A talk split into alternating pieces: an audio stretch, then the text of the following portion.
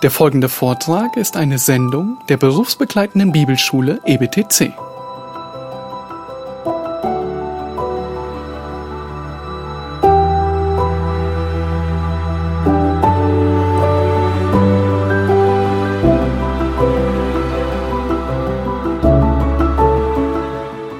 So wie ihr schon vernommen habt, beginnen wir heute eine neue Predigtserie. Weisheit praktisch. Heute kommt Teil 1 in Weisheit wandeln. Wir beginnen damit, Epheser 5, die Verse 15 bis 17 anzuschauen. Dabei werden wir heute allerdings nur den ersten Vers behandeln. Ich möchte aber dennoch diese drei kurzen Verse vorlesen. Epheser 5, Verse 15 bis 17. Seht nun darauf, wie ihr mit Sorgfalt wandelt, nicht als Unweise, sondern als Weise. Und kauft die Zeit aus, denn die Tage sind böse. Darum seid nicht unverständig, sondern seid verständig, was der Wille des Herrn ist. Lieben, es besteht kein Zweifel, dass wir in einer Welt voller Narren leben. Wir sind in dieser Welt mit Narren umgeben. Und im Grunde genommen wird jeder, der auf die Welt kommt, in einem unheilbaren Zustand permanenter Torheit geboren. Das ist auch als sündhaftes Wesen bekannt. Aber genau so ist es. Der Mensch wird als Narr geboren. In Sprüche 22, Vers 15 heißt es, Torheit steckt dem Knaben im Herzen. Der Mensch wird in einem Zustand der Torheit geboren. Jetzt fragt ihr vielleicht, nun, was meinst du damit? Wenn wir an einen Narren denken, stellen wir uns gewöhnlich jemanden vor, der unverantwortlich handelt oder redet. Die Bibel jedoch definiert einen Narren oder einen Toren als jemanden, der abgesondert, getrennt von Gott lebt und existiert. Ein Narr ist jemand, der losgelöst von Gott lebt und existiert. Ein weiser Mensch ist jemand, der im Einklang mit Gottes Willen und mit seinen göttlichen Prinzipien lebt. Das ist die biblische Definition dieser beiden Konzepte. Der Mensch ist bei seiner Geburt also von Gott losgelöst. Er ist von Gott getrennt. Er wird als Narr geboren er wird in eine Situation hineingeboren, in der Gottes Weisheit nicht vorhanden ist. Und ich möchte euch kurz sagen, wie das abläuft. Es gibt gewisse Charakteristiken der Torheit. Und wenn ihr gemeinsam mit mir kurz die Psalmen und die Sprüche aufschlagt, werde ich versuchen, euch einige aufzuzeigen, die das zusammenfassen. Nun, ein großer Teil der Sprüche befasst sich mit dem Toren. Und um natürlich ein umfassendes Bild, ein komplettes Bild zu erhalten, müsst ihr dann alle 31 Kapitel detailliert studieren.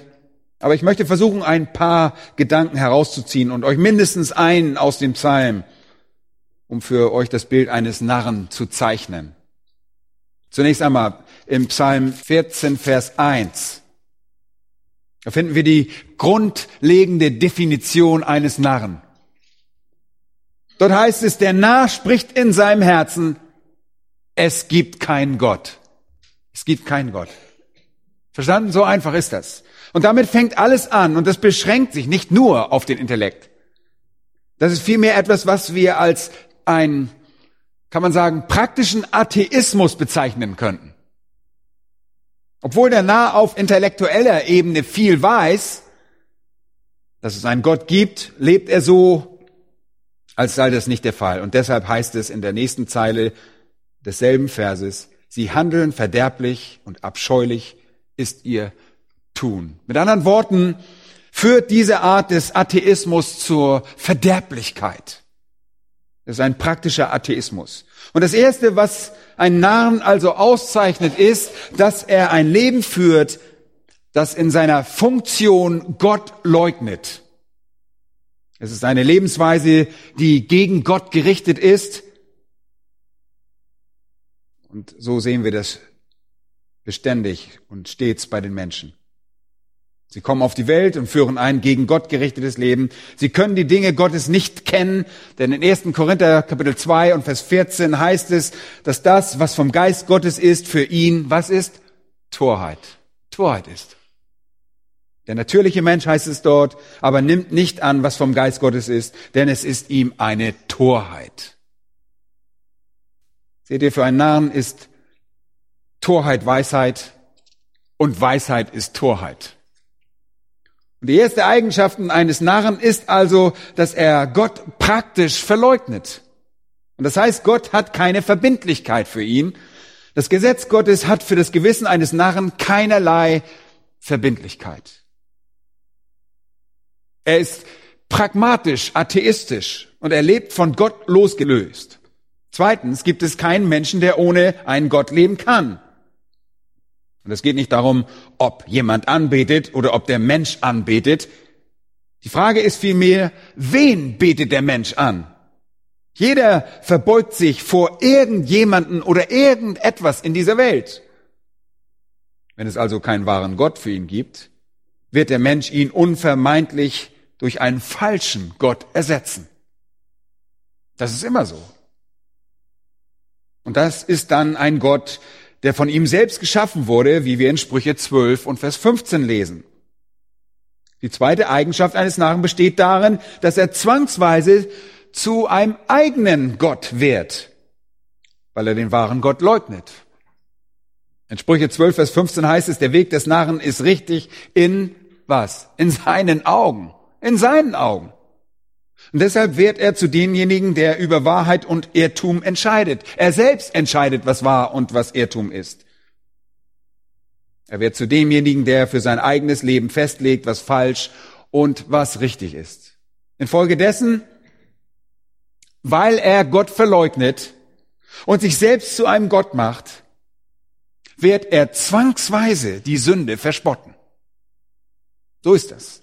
Er wird die Sünde verspotten. In Sprüche 14, Vers 9 heißt es, die Toren treiben Gespött mit ihrer Schuld. Ein Narr legt seine eigenen Regeln fest und will sein Verhalten rechtfertigen und dafür sorgen, dass es ihm letztlich gut gehen wird. Deshalb eliminiert er die Sünde und auch einfach ihre Konsequenzen. Deshalb beginnt ein Narr dann auf praktischer Ebene so zu leben, als gäbe es eben einfach keinen Gott. Und dann macht er sich selbst zu Gott, um seine eigene Lebensweise festzulegen und die Sünde zu verleugnen, weil er einfach keine Schuld tolerieren kann. Ein Narr geht zwangsweise noch einen Schritt weiter. Er verleugnet Gott nicht nur in sich selbst und wird zu einem, seinem eigenen Gott und spottet sondern er hat auch dramatische Auswirkungen auf andere Menschen. Denn wenn er redet, redet er immer über seine eigene Meinung. In Sprüche 15.2 heißt es, die Zunge der Weisen gibt gute Lehre, aber der Mund der Toren schwatzt viel dummes Zeug. Offen gesagt, wenn ihr zu einem bitteren Brunnen geht, werdet ihr dort bitteres Wasser bekommen, stimmt? Oder wenn ihr zu einem verfaulten oder schlechten Baum kommt und geht, werdet ihr dort verdorbene Früchte ernten. Und wenn ein Narr den Mund aufmacht, werdet ihr dort keine Weisheit bekommen, sondern da kommt einfach Narrheit heraus. Torheit. Hier geht es also nicht so sehr um seine eigene Einstellung, sondern die Auswirkung derselben. Deshalb breitet sich die Torheit aus. Er verleugnet Gott er wird zu seinem eigenen Gott. Er spottet die Sünde und beruft sich in seiner Rede auf seine eigene Autorität. Er fabriziert seine eigene Meinung. Und das, Leute, sehen wir überall um uns herum. Leute, die auf ihre Meinung sehr viel geben. Die Welt ist voll von törichten Meinungen, verbreitet von Narren, die Gott in ihrer Lebensweise verleugnet haben. Und die sich selbst irgendwie zu einem eigenen Gott gemacht haben. Die die Sünde in Bezug auf Existenz und Konsequenzen einfach verspotten und verleugnen. In Sprüche 16, 22 lesen wir, dass der nahe andere in derselben Torheit unterweist. Und am Ende in Vers 22 heißt es, mit ihrer Torheit strafen sich die Narren selbst. Hier seht ihr das Bild eines nicht erlösten Menschen, der als Narr beschrieben wird. Und er ist ein Narr, weil er Gott auf eine praktische Art und Weise verleugnet, weil er sich zu seinem eigenen Gott macht. Das ist wirklich die ultimative Sünde. Er hat gegen Gottes Gebote verstoßen. Er ist ein Narr, weil er die Sünde verspottet, weil er sein Leben führt, das auf seiner eigenen Meinung basiert. Und er ist in einem größeren Sinne ein Narr, weil er den Rest der Gesellschaft mit derselben Torheit kontaminiert. Selbe, die seine eigene Seele verdammt. Und er hinterlässt diese Torheit seinen Kindern, seinen Freunden, Menschen, die er unterrichtet und all jenen, die dem Einfluss seiner Torheit tagtäglich unterliegen. Sprüche 1, Vers 7 fasst das sehr gut zusammen. Ihr kennt diesen Vers. Die Furcht des Herrn ist Anfang der Erkenntnis. Jetzt kommt's. Nur Toren verachten was? Weisheit. Toren verachten Weisheit. Und lass uns an dieser Stelle mal kurz innehalten. Das ist wirklich der Kern der ganzen Sache. Weisheit bedeutet in den Sprüchen nach göttlichen Maßstäben zu leben. Das bedeutet es. Und es impliziert, die göttliche Wahrheit zu akzeptieren. Weisheit impliziert, dass ihr die göttliche Weisheit für euch akzeptiert und danach lebt.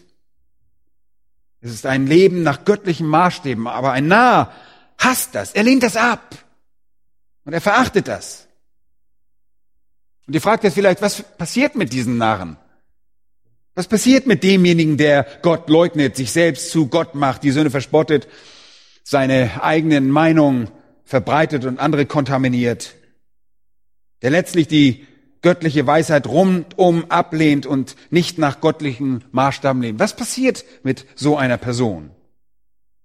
Und schaut euch Sprüche 1, Vers 20 an. Die Weisheit ruft draußen laut, öffentlich, lässt sie ihre Stimme hören. Auf den Plätzen, im ärgsten Straßenlärm schreit sie an den Pforten der Stadttore hält sie ihre Reden. Wie lange wollt ihr Unverständigen den Unverstand lieben und ihr Spötter Lust am Spotten haben und ihr Toren Erkenntnis hassen? Kehrt um zu meiner Zurechtweisung. Siehe, ich will euch meinen Geist hervorströmen lassen. Ich will euch meine Worte verkünden. Das ist im Prinzip eine großartige Einladung. Das ist gewissermaßen Gott, das ist Christus im Neuen Testament, der in den Straßen von Jerusalem mit der Stimme der Weisheit spricht und die Narren und Einfältigen und die Spötter einlädt. Aber hier in Vers 24 heißt es, darum, weil ich rufe und ihr mich abweist, weil ich meine Hand ausstrecke und niemand darauf achtet, weil ihr vielmehr allen mein Rat verwerft. Mit anderen Worten, habt ihr meinen Rat null und nichtig gemacht. Ihr habt meinen Rat nutzlos gemacht und ihr habt meine Zurechtweisung nicht begehrt. Deshalb werde auch ich über euer Unglück, hört gut zu, lachen. Ich werde über euer Unglück lachen und über euch spotten, heißt es. Wenn das kommt, was ihr fürchtet. Wenn das, was ihr fürchtet, als Verwüstung über euch kommt und euer Unheil euch überraschen wird, wie ein Sturm, wenn euch Angst und Not überfällt. Dann sagt er, dann werden sie mich anrufen. Aber ich werde nicht antworten. Sie werden mich eifrig suchen und nicht finden, weil sie die Erkenntnis gehasst und die Furcht des Herrn nicht erwählt haben. Weil sie meinen Rat nicht begehrt und meine Zurechtweisung verschmäht haben. Darum sollen sie von der Frucht ihres eigenen Weges essen und von ihren eigenen Ratschlägen genug bekommen. Denn die Abtrünnigkeit der Unverständigen bringt sie um. Und die Sorglosigkeit der Toren stürzt sie ins Verderben. Das ist das Ende der Geschichte, als Narr zu sterben. König Salomo sagte das in Sprüche 10, Vers 21, die Toren sterben durch Unverstand. Wir hören die Worte Davids über den toten Abner an endlosen Gräbern auf zahlreichen Beerdigungen könnten Sie noch viel häufiger hören. Gestorben wie ein Tor stirbt, weil Menschen als Narren sterben. Sie leben und sie sterben als Narren. Ihre Torheit ist angeboren und unheilbar. Und ihr fragt, wie kann man das ändern? Nun, wie wir in Sprüche 1 gesehen haben, ruft die Weisheit die Menschen lauthals dazu auf, sich ihr zuzuwenden. Es gibt Weisheit. Und Salomo oder der Prediger in Prediger 9.1 sagt, die Weisen sind in der Hand Gottes und Gott streckt die Hand nach jeder Generation aus und bietet an, die Menschen aus einem Reich der Narren in ein Reich der Weisen zu bringen. Die Rettung ist die einzige Sache, die einzige Lösung, die das ändern kann. Hört einmal zu, was Paulus sagt im zweiten Timotheusbrief, Kapitel 3, Vers 15. Erinnerte Paulus Timotheus an sein Erbe. Er sagte folgendes, weil du von Kindheit an die Schriften kennst. Pass gut auf. Welche die Kraft haben, dich weise zu machen zur Errettung. Weise zu machen. Hier liegt der Schlüssel. Die Weisheit findet sich in der Erkenntnis der biblischen Wahrheit, die uns Errettung bringt. Es ist der Akt der Errettung, der uns Weisheit bringt. Die einzige Sache, die einen Menschen davon abhalten kann, weiterhin ein Narr zu sein und die einen Weisen zu machen kann, ist die Errettung. Das Heil in Jesus Christus. Und als ihr Christ wurdet, hört mir gut zu, ihr glaubt es nicht, aber das ist tatsächlich so, als ihr Christ wurdet, wurdet ihr weise. Als ihr Christ wurdet, habt ihr aufgehört, ein Narr zu sein. Und ihr seid zu einem von Gottes weisen Kindern geworden. Vergesst nicht, Weisheit ist nicht nur faktisches Wissen.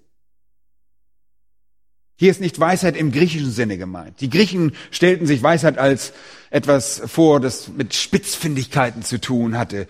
Ein einfaches Runterleiern von Theorien, die keinen Bezug zum Leben hatten. In keiner Weise. Keine praktischen Implikationen. Bei ihnen waren weise Menschen Leute, die Theorien herunterleiern konnten.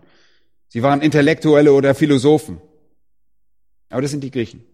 Für die Hebräer war Weisheit nie eine Frage der Theorie, niemals, sondern des Verhaltens.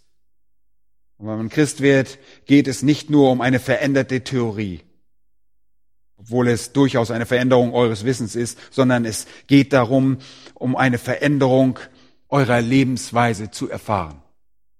Genauso ist es. Seht ihr das? Ihr kanntet Gott nicht. Ihr habt Gott geleugnet. Ihr habt euch selbst zu Gott gemacht und ihr alle habt die Sünde verspottet. Ihr habt eure eigene Meinung verbreitet und Gesellschaft verdorben.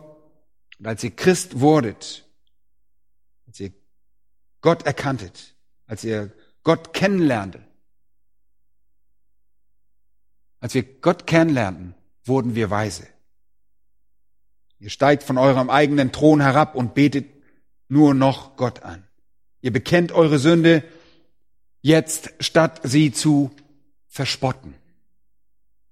Und wie Petrus sagt, ihr redet es als Aussprüche Gottes. Und wenn ihr andere unterweist, sprecht ihr göttliche Weisheit. Und das ist ein großer Unterschied. Wir stehen hier nicht, um eigene Meinungen weiterzugeben, sondern wir verkündigen göttliche Weisheit. Ihr führt ein weises Leben und alles, was der Apostel Paulus in unserem Text sagt, ist, schaut, wenn ihr eins Narren wart, aber in Christus weise gemacht wurdet, ja, dann wandelt um Christi willen auch als weise. Es geht um den Lebensstil, um das Wandeln. Das ist dieselbe Botschaft, die wir überall im Epheserbrief nachlesen können. Er sagt, wenn ihr so und so seid, müsst ihr auch dementsprechend leben. Das hat Paulus schon die ganze Zeit so gelehrt. Als ihr Christ wurdet, habt ihr eure Torheit hinter euch gelassen und Weisheit angenommen. Und das ist ein weiteres Element in dem Wandel, der Christi würdig ist. Davon hat Paulus mehrere Dinge angeführt im Epheserbrief. Lass uns da mal hingehen zum Epheserbrief Kapitel 4 und dort Vers 1, damit wir auch den Zusammenhang verstehen. In den ersten drei Kapiteln des Epheserbriefes stellt Paulus uns unsere Position dar. Er beschreibt uns und sagt, so seid ihr. Wir haben heute Morgen ein bisschen darüber geredet, was die Berufung ist. Und dann in Kapitel 3, Verse 14, 21 legt er gewissermaßen einen Schalter um. Er zündet quasi und legt los. Mit anderen Worten, so seid ihr jetzt, jetzt startet euren Motor. Und ab Kapitel 4 setzt ihr euch also in Bewegung. Und wenn ihr das tut, wandelt ihr, wie er es in Vers 1 heißt, würdig. Das ist der Wandel. Das ist eure Zündung, wird in Versen 14 bis 21 beschrieben. Ihr habt also gewissermaßen den Motor gestartet und jetzt bewegt ihr euch auf Kapitel 4 und er sagt, so sollt ihr würdig wandeln. Und er sagt, so sollt ihr würdig wandeln und dann beschreibt er, was zu einem würdigen Wandel gehört. In Versen 1 bis 3 sehen wir, ist es ein demütiger Wandel. In Versen 4 bis 16 ist es ein Wandel in der Einheit. Leute, wir sollen Einheit schaffen, auf der einen Seite Einheit bewahren, aber wir sollen zu einer Einheit des Glaubens kommen. Vers 13 wird es sehr deutlich. In Kapitel 4, 17 bis 32 ist es wieder ein anderer Wandel. Wir sollen nicht wie die Heiden wandeln. Und dann Kapitel 5, 1 bis 7 ist es der Wandel in der Liebe. Wir imitieren Gott. Seid Nachahmer Gottes in der Liebe. Jetzt Kapitel 5, 5, 8 bis 14 ist es der Wandel des Lichts. Nicht in der Finsternis, sondern Licht. Jetzt unsere Verse dort, Kapitel 5, 15 bis 17, ist es der Wandel der Weisheit. In all diesen Textstellen sagt Paulus uns einfach, ihr seid anders. Die Welt kann nicht in Demut wandeln. Leute, es ist ein verrückter Kampf um die Rechte eines jeden Einzelnen in dieser Welt, oder? Die Welt kennt die Bedeutung des Wortes Demut überhaupt nicht. Die Welt kann nicht in Einheit wandeln. Sie zelebriert ihre Unterschiede und erhebt ihre Ungleichheiten. Und sie errichtet eine komplette Struktur, die auf Unterschieden, Vielfalt und unterschiedlichen Meinungen basiert. Und noch etwas. Die Welt kann nicht lieben, weil sie nicht Gottes Leben führt. Gott ist Liebe. Und ohne ihn gibt es keine wahre Liebe. Die Welt kann das Licht nicht kennen, weil sie in einem System der sie verdammenden Finsternis steckt. Ihr Lieben, und hier können wir noch hinzufügen, dass die Welt keine Weisheit kennen kann. Sie kann keine Weisheit kennen, weil die Weisheit Gottes vor dem Verstand des Menschen verborgen ist. Paulus beschrieb sie als Menschen, die immer zu lernen, doch nie zur Erkenntnis der Wahrheit kommen können. Das ist unglaublich. Wenn das gesamte Wissen der Menschheit fünf Zentimeter entspräche, wenn das gesamte Wissen, das der Mensch sich von Anbeginn der Geschichtsschreibung bis 1845 angeeignet hat, fünf Zentimeter entspräche, dann würde das, was wir von 1845 bis 1945 gelernt haben, etwa 15 Zentimeter entsprechen.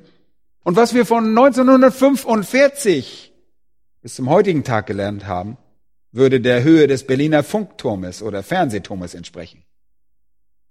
Wir wissen viel, aber wir kennen Gottes Weisheit nicht. Unsere Gesellschaft kennt Gottes Weisheit nicht, weil die Weisheit Gottes für einen Narren, für einen Toren unerreichbar ist. Aber wir als Christen können demütig sein. Wir können in Einheit wandeln. Wir können anders wandeln. Wir können in Liebe wandeln. Wir können im Licht wandeln. Wir können in Weisheit wandeln. Und gerade darum geht es Paulus, dass wir all diese Dinge sind und deshalb sollen wir sie ausleben. Es nützt gar nichts, wenn wir das immer nur sagen, was wir alles wissen. Wir sollen das leben. Sie sollen auch nicht nur lieben mit Worten und mit der Zunge, sondern mit Taten und Wahrheit. Er ruft uns dazu auf, anders zu sein. Aber wenn die Gemeinde sich in das Milieu der Welt pressen lässt und sich anpasst, kann sie sich in dieser Welt wohl kaum als abgesondert von der Welt bezeichnen. Die Gemeinde muss zu diesen Grundlagen zurück.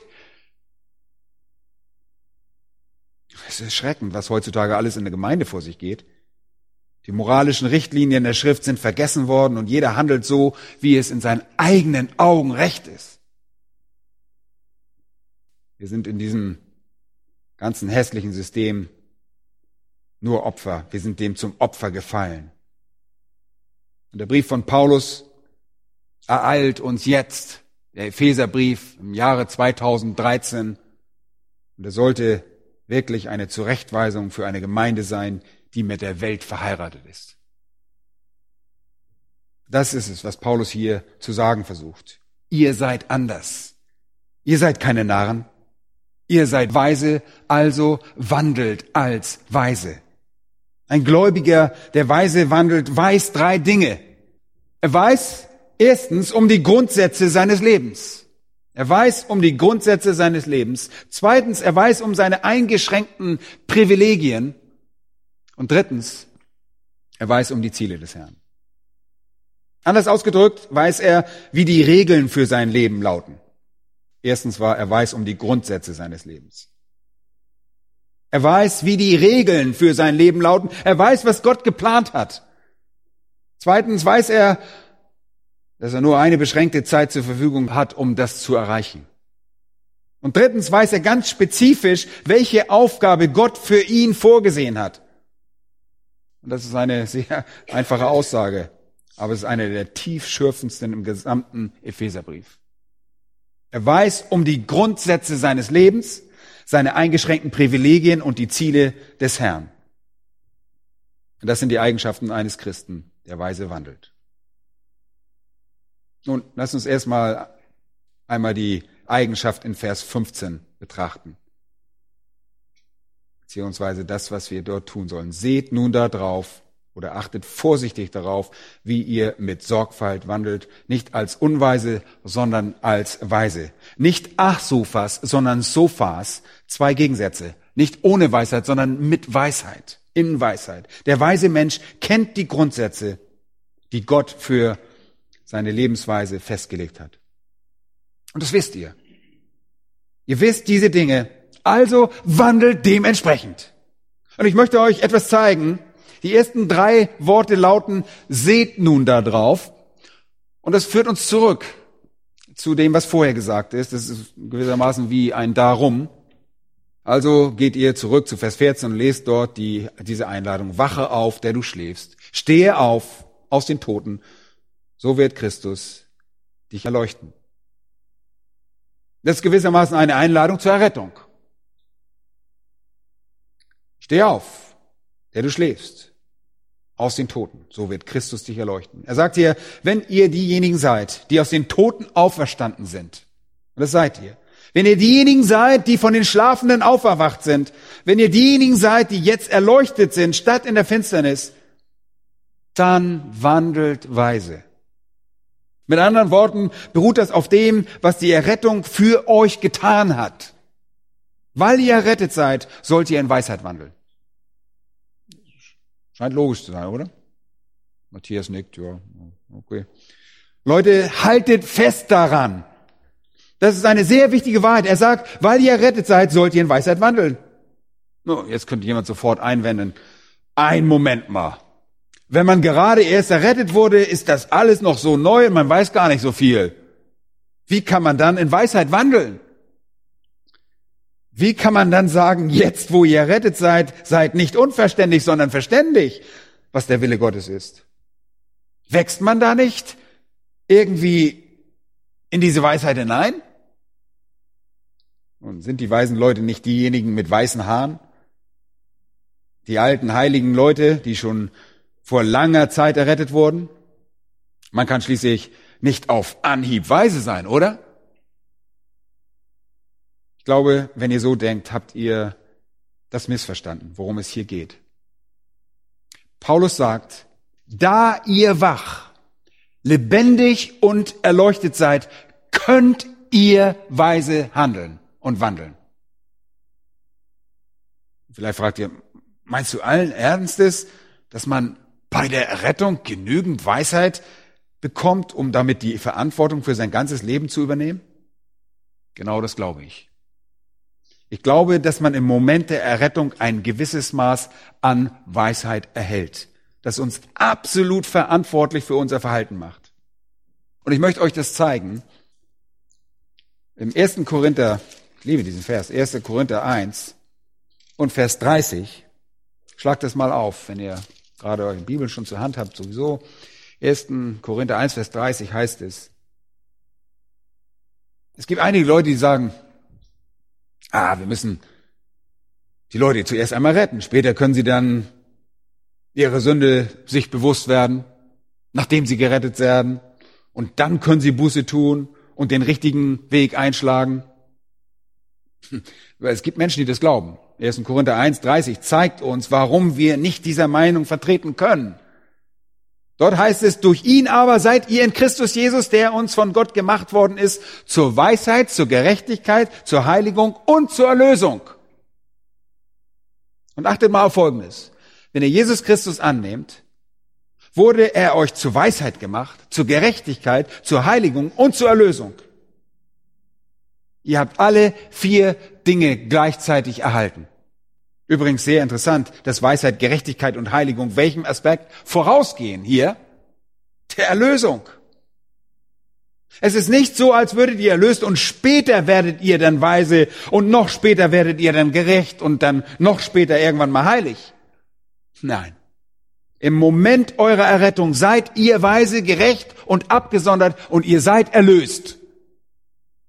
Seht ihr, das ist eine fantastische Reihenfolge hier. Und ich glaube aus ganzem Herzen, dass die Weisheit Gottes im Moment eurer Errettung in euch Einzug hält.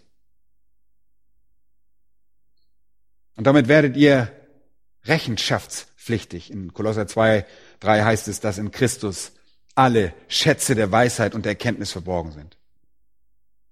Wo sind die Schätze? Was sage ich? Wo sind alle Schätze der Weisheit? In Christus und als Errettete seid ihr in Christus. Demzufolge heißt es in Kolosser 2, Vers 10, ihr seid zur Fülle gebracht in ihm. In dem Moment, in dem ihr zu Christus kommt, erhaltet ihr Weisheit, Gerechtigkeit, Heiligung und Erlösung. Und das ist ein Gesamtpaket, das euch zum Zeitpunkt der Errettung geschenkt wird. Oh, ihr könnt nicht errettet werden, ohne Weisheit zu haben. Und ihr könnt nicht errettet werden ohne Gerechtigkeit. Und ihr könnt nicht errettet werden ohne Heiligung. Und das ist es, worüber wir uns heute beklagen sollten. Diese Art von Leichtgläubigkeit und billige Gnade, Errettung im Schnelldurchlauf. Jeder wird errettet und die Realität der Neugeburt wird kaum wirklich in Erwägung gezogen. Wir sagen einfach, wenn wir die Leute dazu bringen können, an Jesus zu glauben und eine Kleinigkeit zu tun, dann reicht das. Später werden wir dann mit ihnen über die Gerechtigkeit und Heiligkeit und Weisheit reden. Nein, Leute, das ist verkehrt. Diese Dinge sind synonym. Christus wurde uns zu diesen Dingen gemacht. Und ich glaube wirklich, dass ihr zum Zeitpunkt eurer Rettung, wenn ihr ihn annehmt, alle diese Dinge, Schätze der Weisheit, erhaltet in Christus. Ah, hier ist noch ein anderer Vers. Und zwar in Titus. Macht das auch sehr schön deutlich. Titus 2, Vers 11. Dort heißt es, denn die Gnade Gottes ist erschienen, die heilbringend ist für alle Menschen. In diesem Text reden wir über das Heil, über die Rettung. Wir reden über Gottes Gnade, die bei unserer Errettung Anwendung findet und wie sie alle Erlösten betrifft. Und das alle hier ist in einem gewissen Maße begrenzt. Diese Gnade bringt uns das Heil.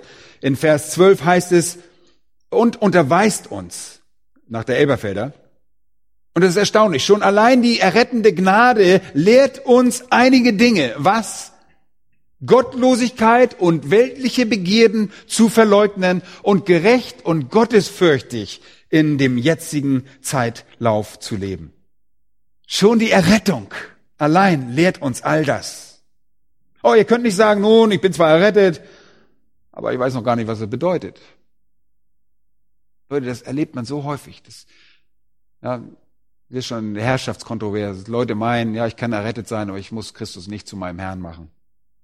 Wenn ihr errettet seid, dann lehrt eure Errettung euch Gottlosigkeit und weltliche Begierden zu verleugnen.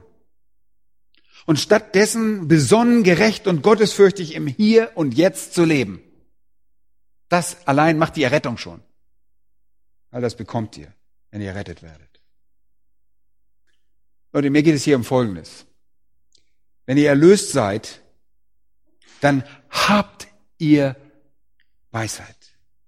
Ihr müsst nicht nach eurer Rettung noch zehn Jahre oder fünf Jahre oder 40 Jahre warten. Ihr müsst nicht warten. Die Weisheit ist Teil von euch. Aber es ist wie die Unzufriedenheit in den Seligpreisungen. Es ist wie der Hunger und wie das Hungern und das Dürsten nach Gerechtigkeit. Ihr werdet angefüllt werden, aber in euch gibt es eine Unzufriedenheit, denn egal wie viel von Gottes Weisheit ihr habt, ihr verspürt immer einen Hunger nach mehr. Wir wollen immer noch mehr. Und deshalb verheißt die Bibel uns, dass auch das möglich ist. Die Bibel sagt uns, dass wir alles haben, was wir brauchen, dass es aber dennoch mehr gibt, wie wir es wünschen. Wir können die Hand nach mehr ausstrecken, immer weiter. In Epheser Kapitel 1, in der Einleitung seines Briefes sagte Paulus, als Gott in unser Leben kam, wurden wir erlöst durch sein Blut. In Versen 7 und 8 sehen wir die Vergebung von unseren Sünden, die er uns überströmend widerfahren ließ, in aller Weisheit und Einsicht. Heute direkt im Moment unserer Erlösung ließ Gott uns das überströmend widerfahren. Kein Christ, kein Christ ist ohne Verantwortung dafür, für das, was er tut. Ihr seid verantwortlich aufgrund der bereits erlangten Weisheit. Ihr habt sehr wohl das Wissen darüber, wie ihr leben sollt. Und die Verantwortung wurde euch übertragen. 1. Johannes 2, Vers 20 heißt es für eure Rettung. Und ihr habt die Salbung von dem Heiligen Geist und wisst alles. Vers 27 heißt es, dass wir eine Salbung von Gott empfangen, uns über alles belehrt und wir brauchen keine menschlichen Lehrer, die uns menschliche Philosophie lehren, denn der Heilige Geist Gottes lehrt uns.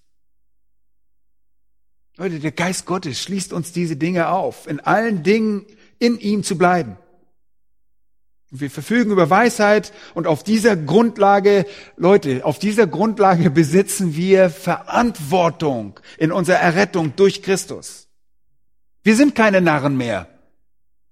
Wir sind weise und auf dieser Grundlage sagt Paulus, jetzt wandelt auch mal als weise. Sofort. Setzt das in die Praxis um. Darum geht es. Leute, wir sagen hier nicht, dass wir noch weiser werden sollten. Natürlich sollen wir das. Das sollten wir definitiv. Wir sollten in Gnade wachsen. Wir sollten in der Erkenntnis unseres Herrn und Heilandes Jesus Christus wachsen. Wir wachsen auch in Weisheit. Wir sollten dem Herrn Jesus Christus zunehmend ähnlicher werden. Wir sollten dem Geist Gottes erlauben, uns in sein Ebenbild zu verwandeln. Unsere Weisheit sollte zunehmen. Das ist gar keine Frage. Ja, das, das möchte ich gar nicht in Frage stellen. Unsere Gottesfürchtigkeit sollte zunehmen. Aber die Prinzipien sind dieselben, die Prinzipien, von denen wir wissen, dass der Geist Gottes sie unserem Gewissen wirken lässt. Auch wenn ihr vielleicht nicht alle Dinge der Bibel wisst, wird der Geist Gottes, der vom Zeitpunkt eurer Errettung in euch wohnt, euch der Gerechtigkeit und Sünde überführen und überzeugen. Von Anfang an. Ja, aber was ist, wenn ich mehr Weisheit haben möchte? Ich hoffe, das wollt ihr alle. Ich hoffe, ihr wollt alle in Weisheit wachsen. Obwohl euch vom Zeitpunkt eurer Rettung an Gottes Weisheit verliehen wurde, hoffe ich, und ich bete auch, dass es so ist, dass ihr immer mehr haben wollt. Dass ihr die Hand einfach danach ausstreckt und sagt, Herr, deine Weisheit, darin möchte ich wachsen.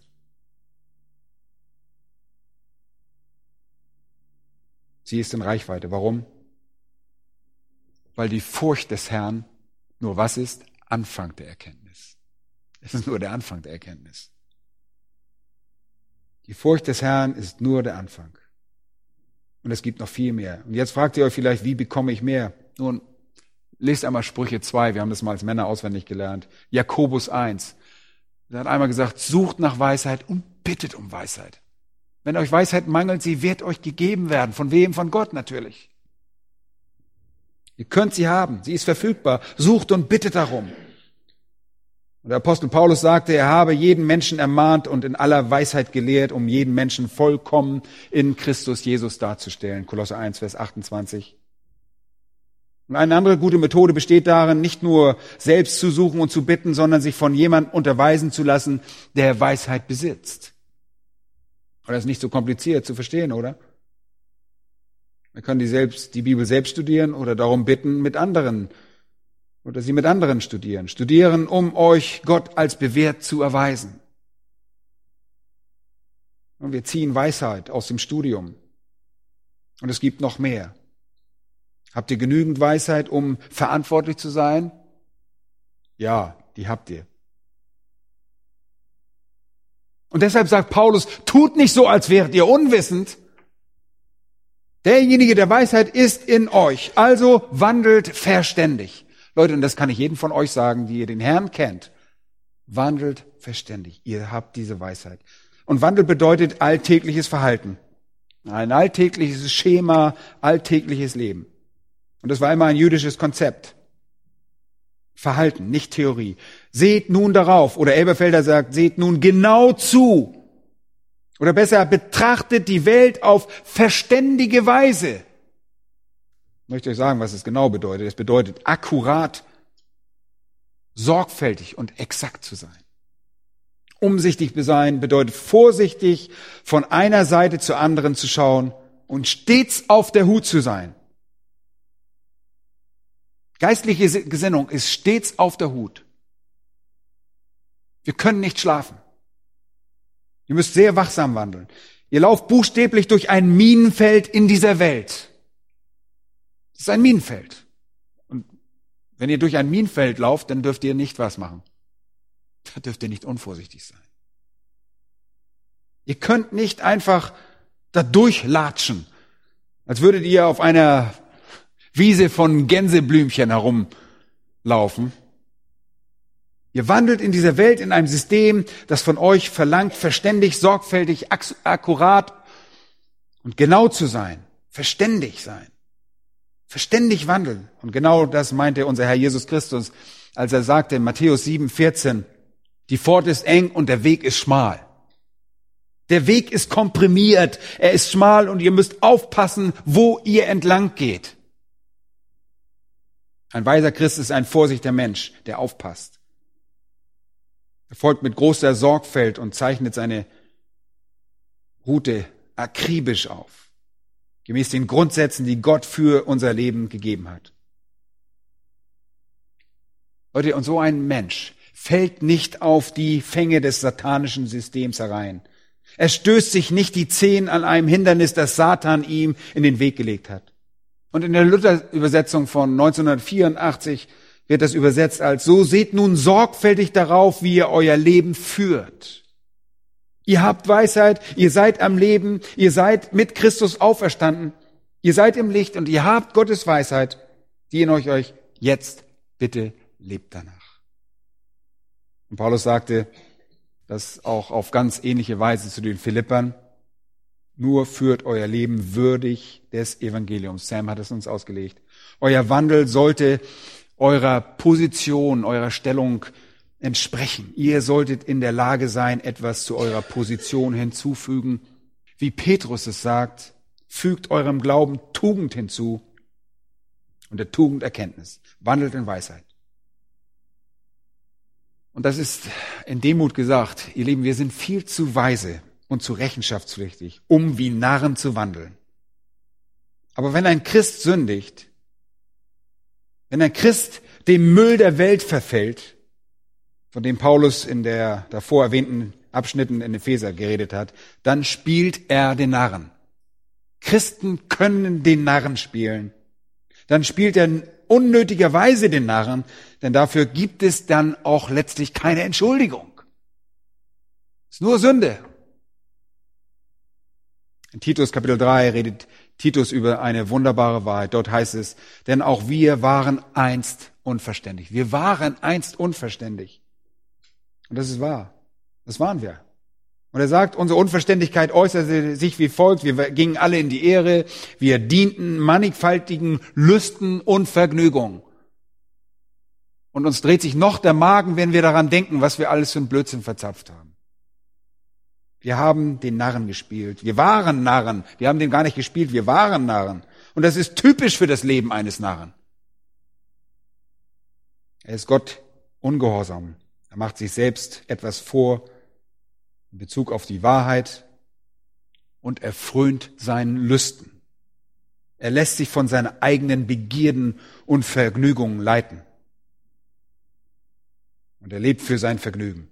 Und das heißt weiter, wir lebten in Bosheit und Neid, verhasst und einander hassend. So waren wir, oder? Erinnert ihr euch daran? So waren wir als Unverständige oder Narren. Jetzt aber, als aber die Freundlichkeit und Menschenliebe Gottes, unseres Retters erschien, Leute, da gab es eine Veränderung. Da hat er uns nicht um der Werke der Gerechtigkeit willen, die wir getan hätten, sondern aufgrund seiner Barmherzigkeit errettet. Das war die Veränderung. Er hat uns errettet durch das Bad der Wiedergeburt und durch die Erneuerung des Heiligen Geistes, den er reichlich über uns ausgegossen hat, durch Jesus Christus, unseren Retter, damit wir durch seine Gnade gerechtfertigt wurden. Und dann sagt er Folgendes. Einst waren wir Unverständige. Und dann haben wir diesen dramatischen Wandel durchgemacht und dann geschah Folgendes. Er sagt, glaubwürdig ist das Wort und ich will, dass du dies mit allen Nachdruck bekräftigst, jeden Tag, damit die, welche an Gott gläubig wurden, darauf bedacht sind, eifrig sind, gute Werke zu tun. Seht ihr, worum es hier geht? Die Verwandlung verlangt, dass wir darauf achten, wie wir unser Leben führen. Gleich im nächsten Vers steht sogar, wir sollten lieber das Törichte meiden. Für einen Christen gibt es keine Ausrede, sich auf das Niveau eines Unverständigen zu begeben, eines Narren herabzulassen. Ihr seid jetzt Salomo auf dem Thron. Ihr seid die Weisesten der Weisen. Das ist so. Das ist eine geistliche Wahrheit. Das ist eine Realität. Warum würden wir den Hofnarren spielen wollen? Selbst der heuchlerische Saul sprach in 1 Samuel 26, 21 zu David, als er damit konfrontiert wurde, dass er bei seiner Sünde ertappt wurde, feigling und ängstlich auswich und angesichts seiner Schuld, siehe, ich habe was töricht gehandelt, hat er gesagt.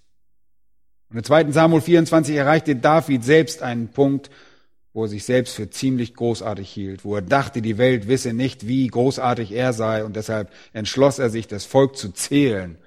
Kennt ihr diese Geschichte? Jeden Einzelnen zu zählen einen richtigen Eindruck zu hinterlassen.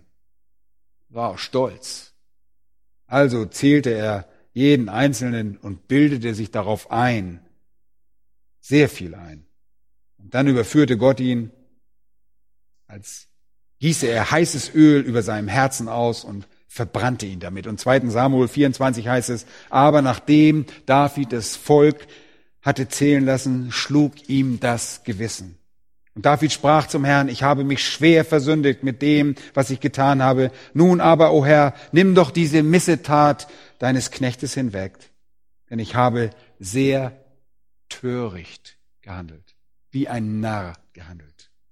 Er spielte den Narren, indem er das Volk zählte und sich darauf was einbildete. Moses Mose selbst schaute in 5. Mose 32 auf ein streitlustiges Volk, das Volk Israel, das sich Gott so oft widersetzt hatte. Und er sagte in seinem Lied, du törichtes und unweises Volk. Wisst ihr was? Christen spielen so oft den Unverständigen. Und wisst ihr, wie ihr das könnt? Wisst ihr, wie ihr den Unverständigen spielen könnt? Die erste Methode können wir sehen, zwei Apostel auf der Straße nach Emmaus. Jesus erscheint neben ihnen und sie jammern und klagen, weil ihr Herr tot ist. Und er sagt zu ihnen, O ihr Unverständigen, wie ist doch euer Herz träge zu glauben, alles, was die Propheten geredet haben. Die erste Art, unverständlich zu sein, ist einfach nicht zu glauben. Sie haben gewusst, dass es so kommen würde. Sie glaubten nicht. Dieses Buch nicht zu glauben, das ist töricht. Gott einfach nicht beim Wort zu nehmen. Ihr seid Narren, wenn ihr das tut. Und selbst Christen sagen, nun, ich weiß, dass die Bibel das sagt. Aber ich weiß ja nicht, ob das funktioniert. Ihr könnt den Unverständigen spielen, indem ihr nicht glaubt. Und das ist eine Schande. Und manchmal leben wir in dieser Schande, oder? Und dann müssen wir schnell zu Gott gehen und sagen, Herr, vergib mir. Ich will nicht den Narren spielen. Zweitens könnt ihr den Narren spielen durch Ungehorsam. Galater 3, 1 sagt Paulus zu den Galatern, O ihr unverständigen Galater, wer hat euch verzaubert, dass ihr der Wahrheit nicht gehorcht? Wer hat euch durcheinander gebracht? Oh, ihr habt so gut angefangen. Und dann fangt ihr plötzlich mit diesem Konzept der Werke an. Könnt also den Unverständigen durch Unglauben und Ungehorsam spielen, indem ihr nach falschen Dingen strebt. 1. Timotheus Kapitel 6 heißt es, wenn wir reich werden wollen, werden wir in viele törichte und schändliche Begierden fallen. Wenn ihr die falschen Dinge begehrt, spielt ihr den Narren. Und Jakobus 3, Vers 13 bis 17, und wir werden diese Texte uns noch anschauen im Laufe dieser Serie, heißt es, indem wir das Falsche tun, spielen wir den Narren. Es ist also eine Frage des Unglaubens, des Ungehorsams, der Begierden und der falschen Handlung. Jakobus sagt, wer weise ist und verständig unter euch, oder er fragt das, wer ist weise unter euch und verständig unter euch, der zeige durch einen guten Wandel seine Sanftmütigkeit, die aus der Weisheit kommt. Ein Unverständiger ist ungläubig, ungehorsam, er begehrt auch die falschen Dinge und tut die falschen Dinge. Und das ist auch sehr traurig. Man sieht so viele Christen, die sich so verhalten. Und das ist unglaublich. Es gibt Christen, die Gott nicht wirklich beim Wort nehmen. Sie glauben diesem Buch nicht. Sie behaupten es zwar, sie würden wahrscheinlich sogar dafür unterschreiben, dass sie glauben, aber es hat keine Auswirkung auf ihr Leben. Sie nehmen Gott einfach nicht beim Wort. Und es gibt Christen, die ungehorsam leben. Und alle Christen sind manchmal ungehorsam, einschließlich euer Pastor. Es gibt Christen, die weltliche Dinge begehren. Es gibt Christen, deren Leben keine Anzeichen von Weisheit aufweist. Und Paulus sagt, Leute, das ergibt keinen Sinn. Es gibt keinen Sinn. Warum sollten Christen als blinde, unwissende, törichte Leute leben, wenn sie doch Weisheit haben? Und unser Herr Jesus sagte, das in Johannes 7, Vers 17. Wenn jemand sein, das ist Gottes Willen, tun will, wird erkennen, ob diese Lehre von Gott ist. Wenn ihr wirklich Gottes Willen tun wollt, werdet ihr nie Zweifel haben. Die Leute sagen, aber ich bin noch nicht, ich bin noch ein ganz frisch bekehrter Christ. Nun, wenn ihr wirklich Gottes Willen kennt, werdet ihr nie Zweifel haben. Da werdet ihr keinen Zweifel haben. Und es ist wunderbar, wie Paulus es am Ende des Römerbriefes in Kapitel 16, Vers 19 ausdrückt. Er sagte, ich möchte aber, dass ihr weise seid zum Guten und unvermischt bleibt mit dem Bösen. Das ist Kapitel 16, Vers 19. Und wenn ihr überhaupt töricht sein müsst, dann seid töricht in Bezug auf das Böse. Einfach töricht und naiv in Bezug auf das Böse. Studiert nicht das Böse. Kommt nicht an einen Punkt an, wo ihr Experten im Bösen seid. Und deshalb ruft Paulus uns dazu auf, in Weisheit zu wandeln. Nachdem wir das nun wissen, ist es nur erstaunlich, wie ergeben wir in unserer menschlichen Gesellschaft, in unserer Gesellschaft den Dingen sind, die wir für wichtig halten. Leute, da sind Menschen in Sekten und Kulten und Ismen und Schismen und all dem anderen Müll, der vor, vor sich geht. Und ich sage euch, Sie sind diesen Ideologien ergeben. Und da sind da die Munis und die Mormonen und die Zeugen Jehovas und die Neuapostolen und äh, sie sind von einer unglaublichen Unnachgiebigkeit gekennzeichnet. Sie wandeln so vorsichtig gemäß den Vorsätzen, ja, einige sind auch liberal darin geworden, aber sie wandeln nach ihren Grundsätzen. Ihr wisst, wie die Zeugen Jehovas die sind so verbohrt in ihre Sache und leben so in einer unglaublichen Nachgiebigkeit. Die ihnen da, die Grundsätze, die ihnen vorgegeben worden sind, halten sie ein. wenn man ihnen sagt, dass sie nicht heiraten dürfen, jetzt in solchen Kreisen, verschiedenen Kreisen oder nicht mit ihrer Frau zusammen sein dürfen, dann werden sie getrennt. Manche Sekten tun das. Und sie lassen sie abstinent leben, ohne intime Beziehung und sie erlegen ihnen merkwürdige Ernährungsweisen auf, fasten und tun all dieses Zeug. Und viele halten sich daran.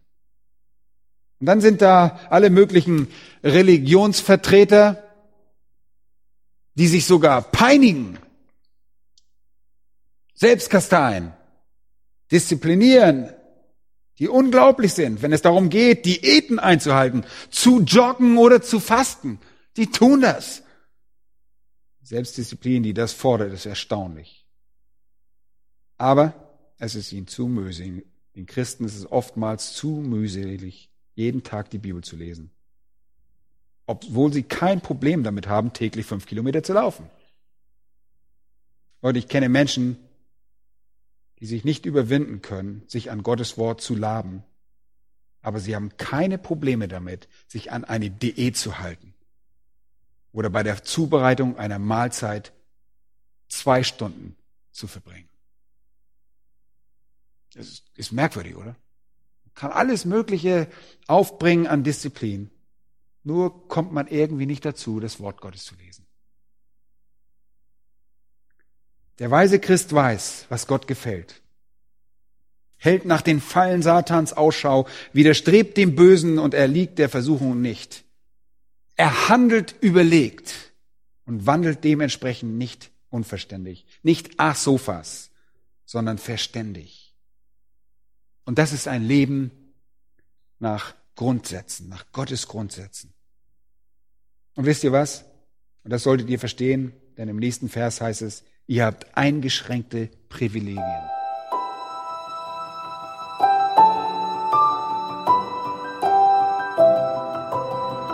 Diese Sendung war von der berufsbegleitenden Bibelschule EBTC. Unser Ziel ist, Jünger fürs Leben zuzurüsten, um der Gemeinde Christi zu dienen.